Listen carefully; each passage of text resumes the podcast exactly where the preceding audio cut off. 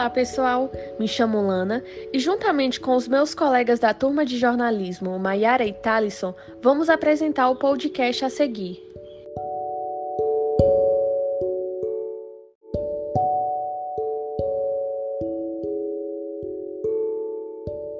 O tema do podcast é feminicídio.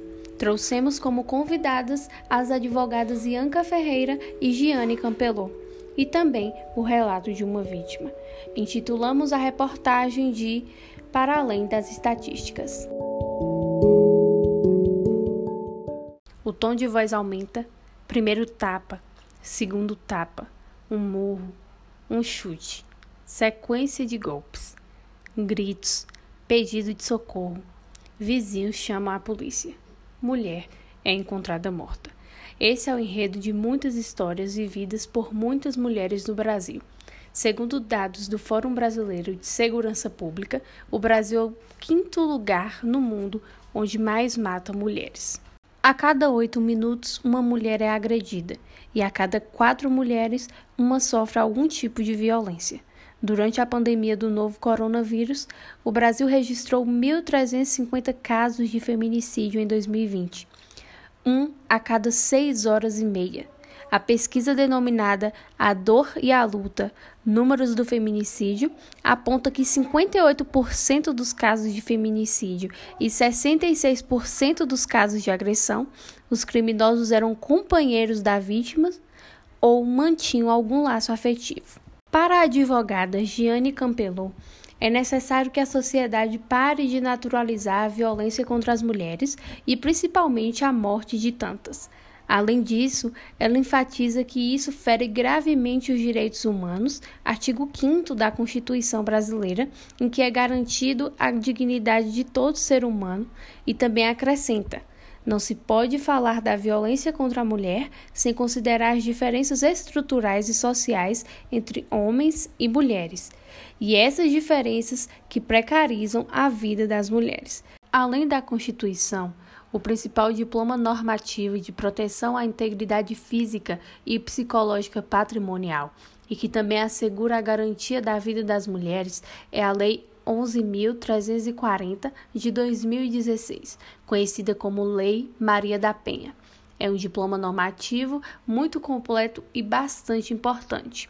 É o resultado de diversos anos de luta das mulheres, afirma a advogada Ianca Ferreira.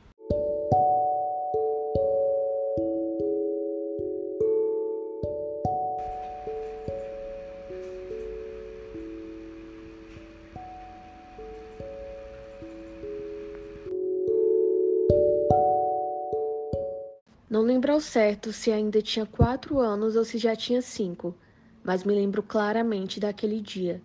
Fui passar a tarde na casa dessa tia, mas somente dois primos meus estavam em sua casa. Um era um pouco mais novo do que eu, o outro era pelo menos dez anos mais velho.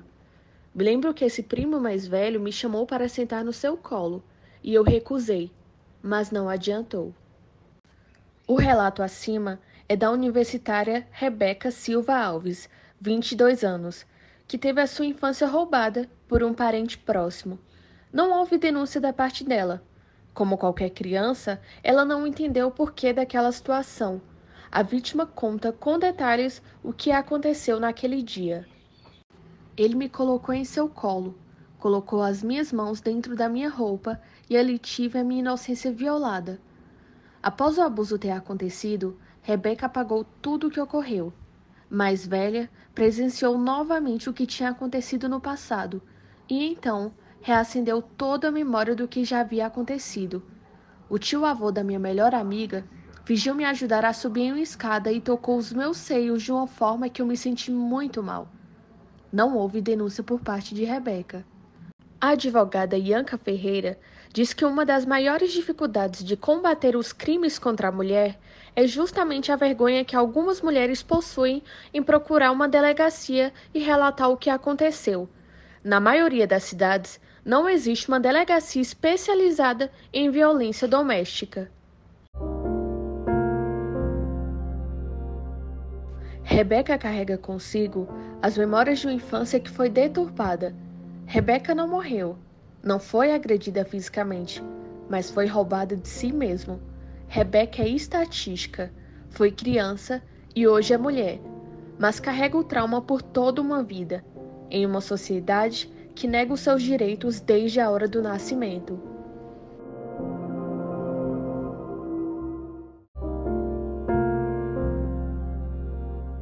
Bom, ficamos por aqui.